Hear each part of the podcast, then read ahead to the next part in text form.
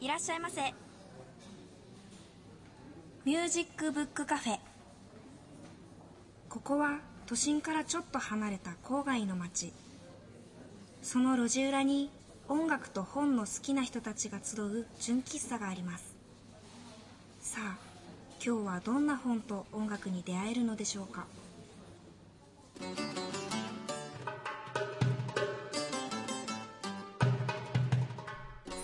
本日もミュージックブックカフェがオープンしました。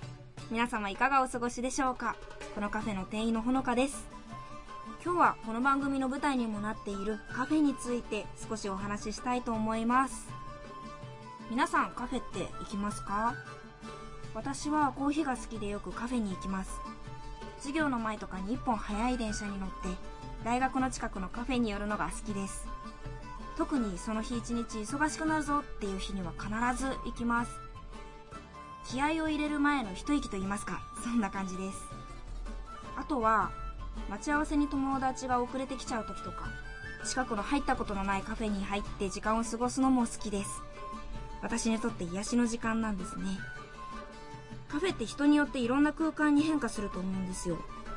勉強したり友達や恋人と話したりただただぼーっとしてみたりちょっと目を閉じてみたりね。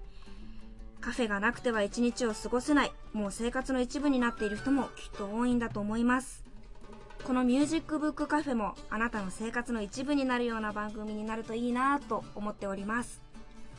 それでは最初のコーナーに参りましょう。ブックでトーク。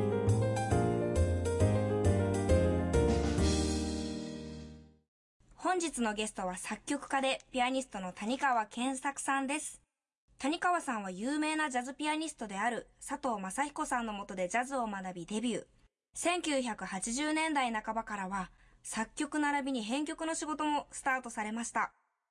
現在では演奏家としてソロ活動のほかお父様である詩人の谷川俊太郎さんとの朗読と音楽のコンサートや現代詩を歌うバンドディーバ。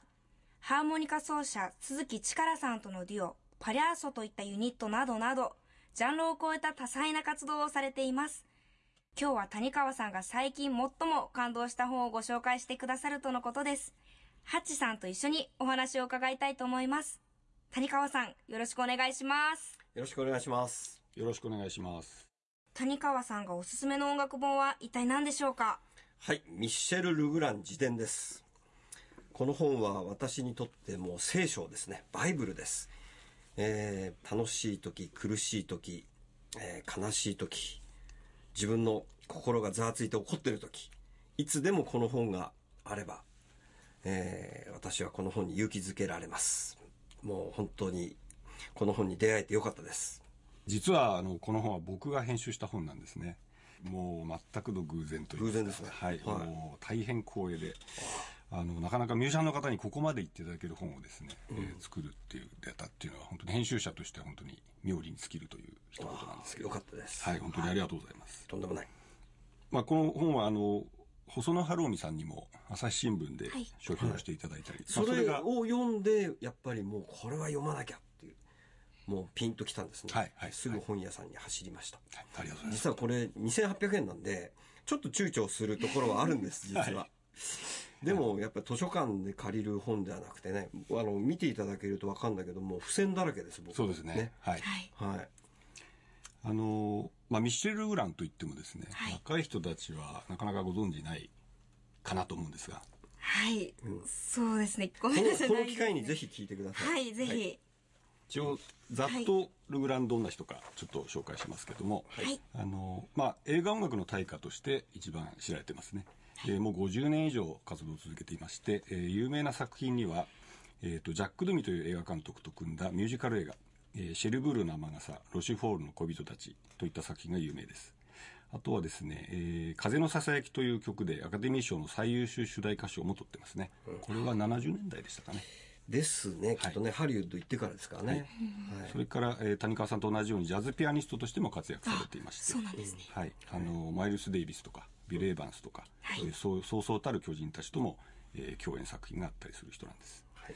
ですのでそのピアニストであり、ジャズがベースにあり、えー映画音楽も作曲しという点でまあ、谷川さんと非常にこう活動が共通するミュージシャンなんですけど。もうそんなもうこんな大巨匠と もう私なんてもう本当にもうおこがましいにも程があるって感じです。であの、まあ、この本の魅力なんですけれどもやっぱりつい我々はあのもう大巨匠雲の上の人っていうイメージで見ちゃいがちなんですけれども、この本によって本当に我々と変わらないやっぱり創作にいつも愛を持って情熱を持ってやってる苦しみもあれば喜びもあるっていう、はい。なんだ我々と変わんない人なんだなっていううん。ところでちょっと心打たれましたね、はい。この本は。挫折もね繰り返し経験してますしね、もうとんでもない事件がいっぱいですからね、どのページ開いてもとにかくなんかもうなんだろう教えられることでいっぱいですね。それが成功談であっても失敗談であっても常になんかあの僕にとって教えられることです。本当にこの本は。はい。何かそれではこう特に印象に残ったエピソードをご紹介いただければと思うんですうんやっぱりじゃあねあのお父さんのデタラメぶりを 一つだけやっぱりこういうことだけ取り上げちゃ本当はいけないんだけどあのお父さんがやっぱり音楽ね作曲家なんですよね。でまあは早いうちに家庭捨てで出てっちゃうんですけれども、お父さん。でまあ息子がねナディア・ブランジェのとこで学んでるって聞きつけてなんかあ久しぶりみたいな会いに来てそれから息子をいいように使うんですよもう自分の手足でね、はい。他人だったら少しは遠慮あるのかもしれないけど、もう自分の息子だからもうとんでも67ページのこのエピソードをもうね悶絶しました私読んでて。びっくりしました。ね、うん、あのもう本当にこれコンパクトに話さなきゃいけないんだけど、まあ架空のね自分が書けてないものを明日までに書いとくからお前先方に行って 息子にですよミミシェルに謝ってこいって言うんですよね。でもういで翌朝になって来てミシェルのことを隅に呼んで「お前まだ俺書けてねえんだごめん」みたいな。もうむちゃくちゃでしょそこで。もうそれでいいから俺俺がバーってうまいことプレゼンするからお前チャラチャラってピアノ弾いてくれって。こんなやつはいないってその場にむすその場で息子に弾かせるんですよ。そう。あ読みました。できてないのに、はい。いやだからねやっぱりミッシェルにこれだけのやっぱりジャズのねインプロができる人だからこそやっぱり対応可能だったっていうね厚みを感じますよね。そうですね。これやっぱり芸大出身のクラシックの人だったらできなかったと。うん。うんでチャラタラってお父さん僕2回同じメロディー弾けないよインプロだからってってのに やらせちゃうってね。まあでもそういうなんかもう面白おかしく僕今語っちゃってるけど、なんだろうその経験の厚みっていうのなんか自分にもうなんか本当にわかるんですよ、うん。こういうデタラメなことがいい方向に自分の作曲ピアニストとしてのいい方向にね蓄積されるっていう。はい。だから本当に勇気づけられちゃうんですこの面白おかしいエピソードに、はい。谷川さんはお父さんに苦しめられたなんていうことは？あのねあの非常に幸運なことにうち業種が違うんですよ、はい。あの向こうは詩人で言葉の人でしょ、やっぱ僕音楽の人なんで、なんかうまいことやれてますね。はい。その共演のコンサートなんかも特にトラブルなく。そうですね。いまだに気にしてることはやっぱり谷川俊太郎さんの息子さんって言われるのが嫌ですね。あで、えーなんか僕の音楽を聞かずしてそう語られちゃうとちょっとそれは違うんじゃないかってなるけど、やっぱり僕のことを聞いてくれてる人は違う人格として見てくれてるから、それはまあこのねルグラン親子とは全く違いますよね。よかったよかったです。よかったですよ。本当に。親父が作曲家じゃなくてよかった、あのさっきちらっと名前が出たナディア・ブーランジェという、はい。まあ、大変教育者としてすごく知られている人ですよね、ん。あのクラシック型の、はい。でジャズを毛嫌いしてたようなんですけどナディアについてはいろいろハチさんとも語れると思うんだけど、うん。あのアカデミックなことを勉強する人にはちゃんと教えるしエピソードとして有名なのはやっぱりあのピアソラとか、はい。ジスモンっていう自分のところから返したじゃないですか。そうですね。あなたたちはこんなアカデミックやんなのに自分の音楽磨きなさいって、はい。そういうエピソードにやっぱり心惹かれちゃいますけど、うん。ルグランさんは、今日ミッシェルって呼んでいいかな？もうこの大巨匠にミッシェルって敬意を込めてミッシェルにしましょう、ミッシェルはやっぱりブーランジェさんのところで学んでたんですよね。大砲とかねしっかり、あのもうヨーロッパの音楽理論ですよね。はい。でまあ釈然としないこともあったんだろうけどやっぱりきちんとやってたことが自分の大きなバックボーンになってると思いますね。でも、またエピソード明かしちゃうけど、あの、ミッシェルとブーランジャさんのね、あの、ドビュッシーとラベルとどっちがすごいと思うみたいな問答があって、はい僕はラベルに惹かれるんですってルグラン・ミシェルが言ったら、二人のうち生き残るのはドビュッシーよってな、ブーランジャさんが言ったって、いや、本当かよって二人ともすごいじゃないかって。何の話をしてるんだって。そうそうそうそう。うん。いや、もうとにかく、あの、そういうエピソードはもうすごいです、この本は。あの、なんだろうな。だから、僕三本柱でこの本を、あの、はあ見てるんですね。そういう面白いエピソード。はいで、もう一つが、その技術の歴史っていうのがあるんです。あなたたち、やっぱり若い人にはわからないと思うんだけど、昔はモノラル録音だったんですよ。モノラル録音？うん、つまりこのマイク一本ではい歌でもオーケストラでも全部このマイクで撮ってた、あそうなんでうん。すか、しかも撮り直しは聞かない。うわーではい。ガンとその2チャンネルのステレオ録音に変わる瞬間がこの本の中出てくるんですね。はい。でそれが要するにもうその2チャンネルになったこと自体がもうもう革命だったわけですよ。はい。ですぐ歌手の人が来て「いいこと思いついたよ」っつって「片ちゃんに全部オケを入れて俺のために片ちゃん残しといてくれ」おーはい。さすごい話ですよね。今はい。考えらんない。今なんかもう今 トラックなんて無尽蔵ですからね今ね。何チャンネルでも録音できる時代に。でももう歌手の人にとってはものすごい喜びだったんでしょうね。だから要するに何度でもそのオケで歌い直せるわけですからね。あそうですよね、今まではそんなことができなかった間違えたらまた最初から。うん。で生演奏だからもう何度でも演奏し直しでしょ？おプレッシャー。そう、プレッシャーの連続ですよね。はい。でそういうだから技術と手法の歴史っていううん。ところ、観点から見てもこの本はすごいしあとやっぱりルルグランさんのもう音楽哲学。はい。で人生哲学でもいいんだけどね。ここに帯にあるんですけど最も重要なのは永遠に初心者のままでいられる能力である、まあもうすごい大事なことでやっぱり僕らから見てこの今日は愛を込めてミシェル言ってますけどこの巨匠ルグランさんはもう職人中の職人っていう感じなんですよね。はい。でもそうじゃなくてそのプロフェッショナリズムの人の一つ裏側にはそういう永遠に一つの仕事に取り組む時にはい。初心者として取り組める才能。はい。これは本当にもう大事だなもう未だにっていうかこれからも僕はずっと持ってなきゃいけない。僕だけに限らずですね、はい。音楽をやるどの人間持ってなきゃいけないことだと思います。あの、この本の監修をやってくださった浜田孝之さんという方が、はい。あの非常にルグランさんから個人的に信用されていて、はい。えーご自宅に行って、その彼のライブラリーを全部ひっくり返して、整理してっていうお仕事をされてるんですけども、やっぱ彼の話なんかに聞きますと、ルグランさんつ、もう本当に常に音楽を聴いてる、あるいは本を読んでる、で、新しいミュージシャンを探してるっていう、その情熱が全く衰えてない。今、満で85歳ですけど。も、85歳。いいまだに毎日そうやって音楽に浸かりきって暮らしてるっていうことなんですよね。えっ、と、それでは、ここで、えールグランの音楽をはい一曲、えー聞いてみたいと思います。えーで、谷川さんにちょっと選曲をお願いしたいんはいですけ。ど、じゃあ、満を持して、マイルス・デイビスとの共演版というのを選んでみましたね。えー、アルバムがルグラン・ジャズというタイトルなんですけどはい、ね。1958年録音ですね。はい。この時、ミッシェル・ルグラン26歳。マイルス32歳。はい。この年でこの、ね、もう、世界遺産クラスの曲を残せるっていうね。聞いてください。はいそれではミシェル・ルグランの1958年のアルバム「ルグランジャズ」から「ジャンゴ」をどうぞ聴いてくださいこの面白いエピソードを、えー話し出すとキリがなさそうなんですけども、ないですよ。はい20時間ぐらいいります。はい。この続きはあの番組後半で伺いたいと思います。はい。はいその前にこのコーナーでおくつろぎください井上節のセラピーストーリーはじめまして。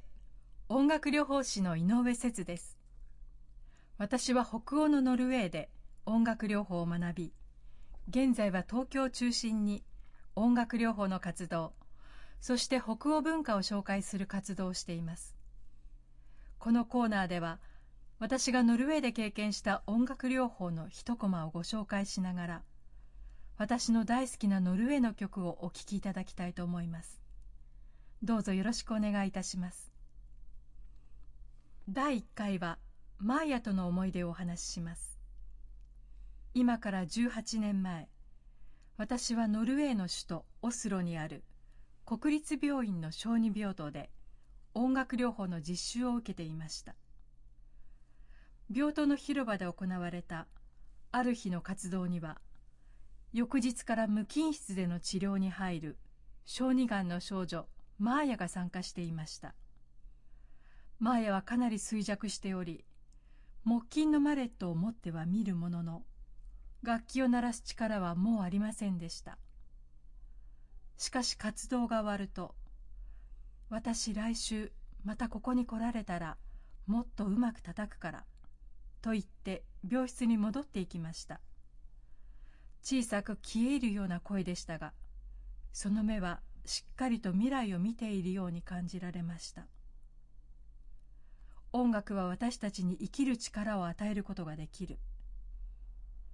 私がどんなに困難な道でも音楽療法士になりたいと思ったのはこの瞬間でした。それでは今日の一曲をお聴きください。エドワルド・グリーク作曲「ホルベアの時代から」より第1曲「プレリュード」演奏はリブ・グラーセル。使用しているピアノはグリークが生きていた時代。1887年に作られた。ニューヨーク・スタインウェイです。アルテスインフォクリップ。音楽を愛する人のための出版社アルテスパブリッシングではいろんなジャンルにわたる音楽の本を出版しています。ここではアルテスの新刊の中から特におすすめの本をご紹介します。ゲンさん、今日はどんな本をご紹介してくださるんですか？えー、今日は、えー、3月末に発売された、はい、山崎太郎さんの「ニーベルングの指輪教養講座」という本をご紹介します。えー、ほのかちゃんニーベルングの指輪っていうのは知ってますか？にニーベルングの指輪って、えー、うん、オペラですか？ええそうなんです。えー、19世紀後半に活躍したドイツの作曲家ワーグナーが作った、はい、えー、4つの楽劇の総称なんですね。はい、で、えー、全部上演するのに4日間かかるという。ものすごいものすごい作品4日間ですか？そうなんです。それで作曲にも26年かかったっていう、はい、26年。もうすごい作品なんです。スケールが大きすぎて想像がつかないほどの、そうなんですよ、はい、それであまりにもうその作品のスケールがでかすぎるので、はい、とにかくすごいっていうことは分かってても、うん、どうすごいかが今一つ分からない。そうですよね。そういう、はい、ちょっとそういう変な作品なんですけども、はい、はい、でそんな人のためにワーグナー研究の第一人者である東工大教授の山崎太郎さんが書いたのが、この「ニーベルングの指輪教養講座」という本なんです。はい。あ、なんか、表紙のイラストが、すごいゲームのキャラクターみたいな、ポップな感じですごい可愛いですね。うん。えー、このニーベルングの指輪っていうのはまさに、はい、えー、ドラクエとか、はい、ファイナルファンタジーとかそういうロールプレイングゲームの世界観の、えー、元になったと言ってもいい作品なんです、はいえー、そんなことも意識してちょっとゲームの攻略本っぽく作ってみましたあじゃあもうまさに音楽の攻略本と言っていい本ですねそうですね私も読んでみたいと思います。皆さんもぜひ書店でお手に取ってみてください。今日ご紹介したのは山崎太郎さんのニーベルングの指輪教養講座。読む、聞く、見る。リングワールドへの扉。アルテスパブリッシングから好評発売中です。本日はピアニスト、作、編曲家の谷川健作さんをお迎えして、作曲家ミシェル・ルグランの自伝についてお話を伺っています。後半も引き続きどうぞよろしくお願いします。はい、よろしくお願いします。よろしくお願いします。ジャンゴを聴いていただきましたけども、これはあの、モダンジャズカルテットの曲ですよね。もともとはそうですよね。はい、ねあの、でもこのマイルスのペットが、なんだろうなもう一音目からもう、うん、私ここにありみたいな。うん、で、やっぱりミッシェルのアレンジの手の中できちんと踊ってるというかな。はい、で、この本出てくるんですけど、かなりミッシェルはビビってるんですよね。はい、マイルスに。ね。はい、もうどうでしたか？みたいに来るんだけど、逆にマイルスから、お前はどうだったんだって言われて、はってするところがやっぱ好きで、だから音楽ってそういうふうになんか先輩後輩じゃなくてその切磋琢磨感っていうの、もう素晴らしいですよね、マイルスにはマイルスのやっぱりお前の手の中で俺がもうやれてることに対してどうなんだっていうことが一番大事なことっていうの、うん、そこにはなんかそういうなんか上も下もないみたいなね、一緒にいい音楽を作るんだっていうね。ちょっと本当に素晴らしいエピソードだと思います。はい、あのこの録音のそのルグランのアレンジのポイントっていうのはどういうところにあるのかなと思うんですけども。うん編成が大きいですよね。編成大きいですよね。はい、ただ、な、なん、それは何と言えばいいんだろうな。ちょっと逆に僕、浜田さんと一緒にミッシェルに聞いてみたいのは、うんうん、当時の要するにギル・エヴァンスとか、うんとかじゃないですよね。ギル・エヴァンスの編曲がやっぱ念頭にあって、俺だったらこうやるっていうのがあったのかな。はい、あの、なんだろう。あの、そこに遡るとやっぱり、アイラブパリからの話になっちゃうと思うんですけれども、うんうんうん、まあなんだろう、プレイヤーと、要するに作編曲家がうまく、こう結びついてるのがミッシェルだと思うんですね僕ね、だから編曲においてもどういうこれ推測でしかないですよ、はい、あのコロコロピアノ弾きながらそれを音符移し替えていったのかという推測があるんですけども、でもそれができることによって生まれるなんだろうな。うんなんていう言葉にすればいいんだろう、困っちゃうけど、うん。だからやっぱりそれは、あの、僕決してそのアカデミックなクラシックからの編曲者を、その、揶揄しているわけじゃないんですけれども、うん、ジャズ出身のミッシェルだからこその、やっぱり編曲としか言いようがない。はい。はい。うん、そのマイルスなんですけども、はい、もう一つ大変なエピソードが、ね、はい、はい。後年の話ですよね。はい、でも、あの、ディンゴっていう映画で、今度これ逆にマイルスが、ミッシェル呼び出すんですよね。ちょっと来てくれって言われて。90年代の話、ね、90年代の話ですよね。お前、俺がやる新しい映画のアレンジしてくれないかって言われて、で、何も始まってなくて、なんかもうマイルスが、これ作戦だったって後でミッシェルさんも言ってんだけど、うん、あのもう俺こんなのやめるよって言って、で逆にミッシェルの方がもう青ざめちゃって、ちょっと待ってくれって言って、あの、マイルス、俺が全部がっつり作っとくから君は休んでてくれ。で、その僕が作り終わった時に君はもう一回やってきて、それを聞きながら吹いてくれればいいっていう。これはもうとんでもない話ですよね。本来ならば。はい、でもやっぱりこの二人の信頼関係っていうの、はい、あの、あったんでしょうね。はい、これ推測ですけどね。やっぱりマイルスはやっぱ自分が口出すよか、やっぱ自分はそういう存在の方がいいし、えー、あのミッシェルもじっくり自分のサウンド作りたかっただろうし、はい、もうなんかちょっと羨ましさを感じます。このエピソードは、はい、素直に。はい、マイルス・デイビス非常に怖い人ですけども、うん、あのやっぱり実力を自分が認めた人に対しては、うん、本当にきちんとね、はい、対応するんだなとまさしくそう思います。よくわかりますよね、うん、だからやっぱり数人でしょうね。マイルスがこう教授を胸を開いてギル・エヴァンスとミシェル・ルグラントあと誰なんでしょう、うん、マカス・ミラーって次になっちゃうんですかね。もう3人ですよね。なるほどね、うん。はい、そのうちの1人ですからすごいですねではここで谷川健作さんの曲を聴いてみたいと思います僕らが選んだのはですねピアノソロボリューム4という今一番新しいソロのアルバムの中から、はいえー、春ですのでこれ7曲目「桜の季節に」という曲を聴かせていただきましょう。はい。次は映画の方のお話に行きましょうか。映画。はい。これはね、あの、ちょっと僕、ここでまたこの本で、あの、ほーと思ったことがあって、それはハリウッドに彼行くわけですよね。はい。やっぱハリウッドのこのロマンチキさ加減、うんうん、まず一つあるし、うん、その、フランス映画とてやっぱり、ヨーロッパの田舎映画っていう非常に高飛車なハリウッド映画に意識があったんですよね。はい、でミッシェルにとってオーケストレーション編曲をすることはもう同じ作業なわけですよ。作曲演奏編曲がね。はい、でハリウッド映画の担当になってハリウッド映画のプロデューサーに聞かれるわけですよ。ところでミシェル・ルグランさん編曲者は誰にしますか？オーケストレーター誰にしますか？でそこでもうはってなっちゃうわけですよルグランさんは。でそんなの自分がやるの当たり前なことなんですでもう文文中にあるんですけどね。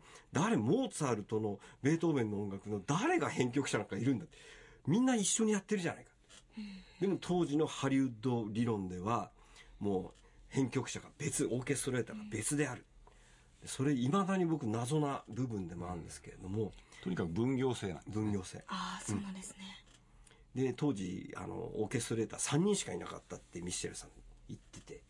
あそのハリウッド全体で、ね、当時のね。仕事のできる編曲編曲者がね。それちょっとびっくりですよね。そうですね。うん。であのもう一つのエピソードはこれだけジャズピアノが弾ける人なんで、はい、あの作編曲で疲れた身をリラックスさせるために、自分のレコーディング仲間とセッションやっちゃうわけですよ。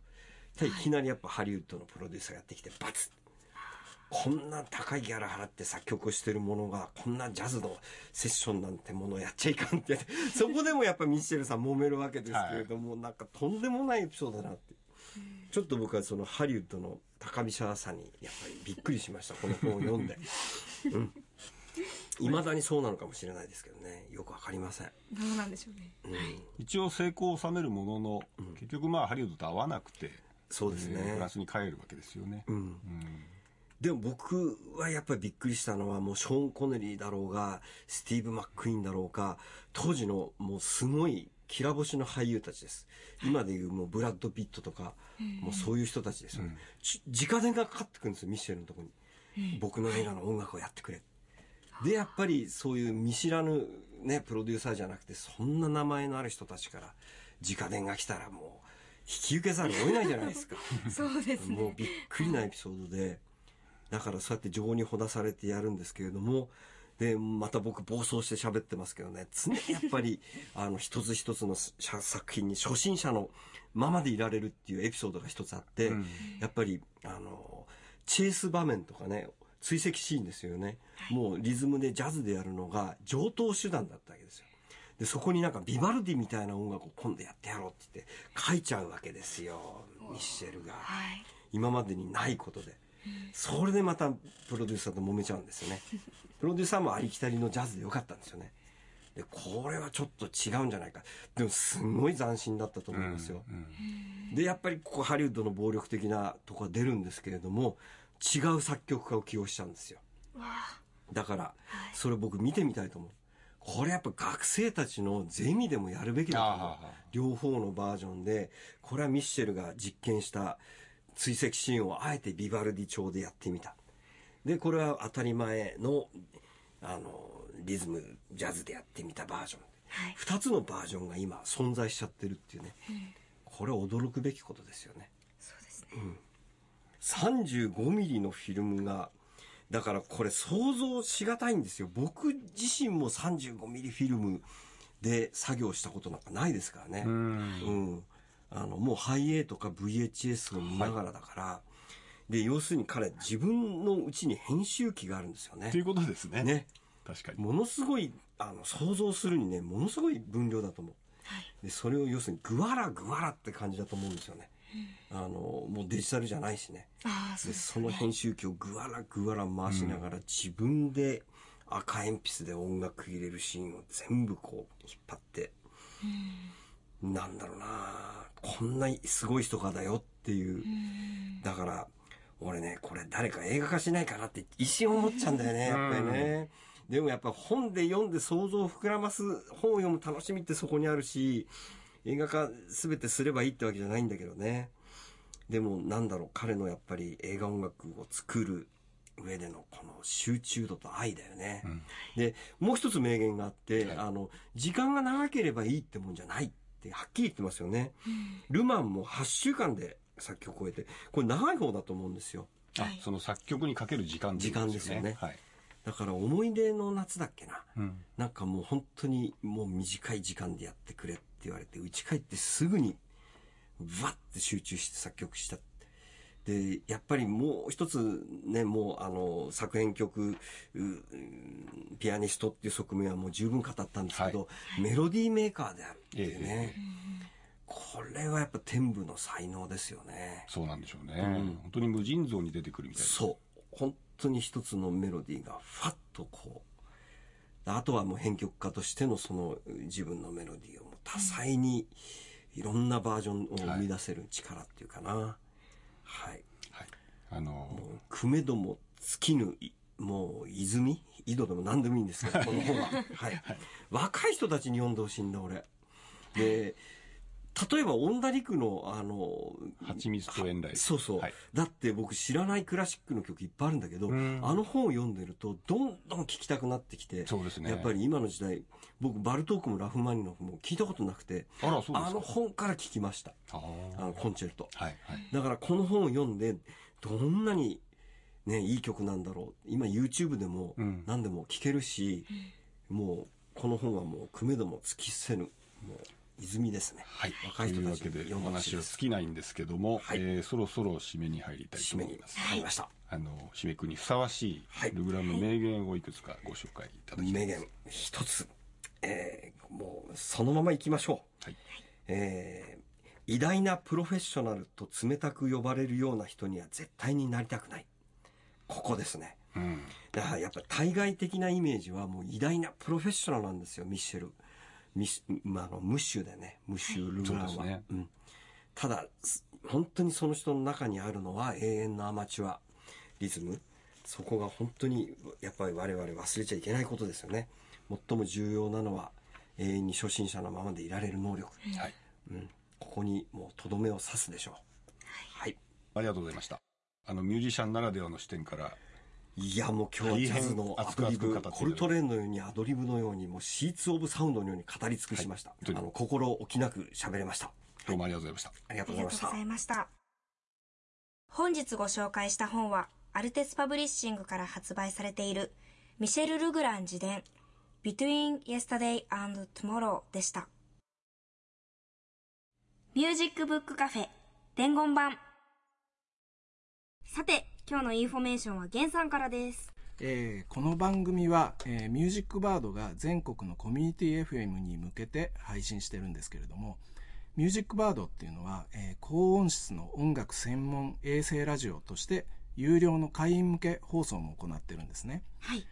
えージャズチャンネル、えー演歌チャンネルなど多数のプログラムがあるんですけれども、はいえーその一つクラシックチャンネルに、えー片山森秀の「パンドラの箱」というカルト的な人気を誇る番組があるんです、えー政治思想史研究者で音楽評論家の片山森秀さんが、えーとにかく一人で1時間喋り倒すという番組で、はい。えー最新の時事ネタを、えー思いもつかない角度から論じて、えーなぜかそこに音楽が絡んでくるっていうユニークな番組ですおー、それは面白そうですね。クラシックチャンネルだけど、音楽番組っぽくない。うんそうなんですよ、はいえー例えば3.11の震災の時には「占領系と機関銃」と題して、はい。えー薬師丸ひろ子の「セーラー服と機関銃」はいあれをかけたことがあるんですけれどもまあ一応クラシック音楽番組と言い張ってもう7年も続いてる長寿番組なんですあ、もう7年も。うん、はいそうなんです。えー、とこの番組は2010年の4月からスタートして現在も月1で放送してるんですけれどもはい。その番組の第1回からの、えーアーカイブ放送が、えー今月から始まってるんですね、はい。えー単行本化していて、単行本化。えーはい。これまで3冊出版してるんですけれども、えーこの機会に片山さんの超絶トークを、えーできるだけ多くの人に味わっていただきたいと思ってますはい。えーこの放送はアーカイブ放送は、はいえー毎週日曜日の夜11時から1時間、え1年で4年分聞けるまたとないチャンスです本当ですね。実はミュージックバードでは、えー今月からコミコミライトという入会金とチューナー代がかからないではい。税別で月2000円という聴取料のみで26チャンネル聞けるという。お得なプランも始まってますのでぜひともこの機会にチェックしてみてくださいはい。お問い合わせは、ミュージックバードカスタマーセンター。お電話は、03-3221-9000。03-3221-9000またはホームページをご覧ください。毎週魅力的な音楽の本を紹介しているこのミュージックブックカフェは、丸善ジュンク堂書店とインターネットの総合書店、 hontoと提携してお届けしています。 hontoのサイトでは、ブックツリーというコーナーで番組内で取り上げた本を中心に毎回5冊ずつおすすめしています。リンク先は番組のホームページにも掲載しておりますので、ぜひアクセスしてお楽しみください。インフォメーションのコーナーでした。佐藤博人のハートフルコーラス。ミュージックブックカフェをお聞きの皆さん、ご機嫌いかがですか？はじめまして、合唱指揮者の佐藤博人です。これから佐藤博人のハートフルコーラスと銘打ったコーナーを担当させていただきます。僕が合唱の仕事をしながら出会った美しい合唱曲や、リスナーの皆さんにご紹介したい曲をいろいろなエピソードなどを織り交ぜながらお届けしたいと思っています。どうぞよろしくお願いいたします。さて、第1回となる今日は華やかな一曲をと思いまして、ルネサンス期の合唱曲、エッチェ・ヴィチト・レーオ、ミヨ、その獅子なるものを、という曲をご紹介いたします。この曲は1600年頃、ルネサンス後期にウィリアム・バードと並んで有名な作曲家として名を馳せていたピーター・フィリップスが作曲しました。彼はイギリス生まれですが、ベルギーやイタリアに渡って活躍した作曲家です。テキストは新約聖書のヨハネの目視録の一節が使われており、後半はハレルヤコーラスで有名なヘンレル作曲のメサイアの終曲と同じテキストです。非常に快活で畳みかけるような掛け合いが華々しく、大変聞き応えのある一曲ですが、二重コーラスでとても難しく、実は僕もまだ演奏したことはありません。いつか演奏してみたいと思っています。それでは、ジョン・エリオット・ガーディナー指揮、モンテベルディ合唱団によるアグレッシブな演奏でお楽しみください。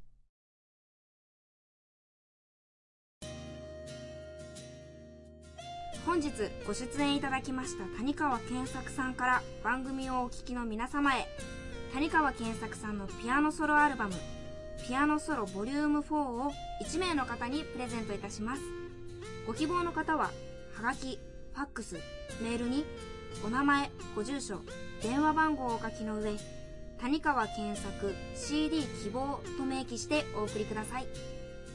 宛先は、郵便番号102-8080 FM センター4階ミュージックバードミュージックブックカフェです。ファックス番号は東京03-3288-8902メールアドレスは info アットマークミュージックブックカフェ .jp です。また、番組のホームページでもご案内しておりますので、そちらもどうぞご覧ください。ホームページのアドレスは http コロンスラッシュスラッシュ www.musicbookcafe.jp です。なお、当選の発表は発送をもって返させていただきます。たくさんのご応募お待ちしています。番組に対するご感想、ご意見、ご希望などもお待ちしております。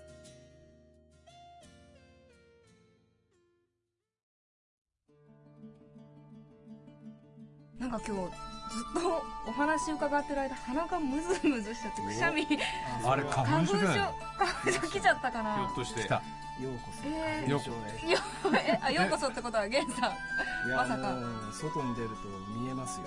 見えます見える。え、何が？花粉が？花粉が。花粉が見える。花粉って見えるの？見えるよ。何色？何色？いや、何色ってね、なんかね、ブツブツ。ブツブツ。ブツブツ。ブツブツ。ふわふわふわふわと飛んでる。花粉症。仲間入りしたくない。オノンとゼスランです。何それ薬の名前。初めて聞いた。全然知らない。全然知らない。え、あ、じゃあ、マスターとハチさんは花粉症じゃないセーフ。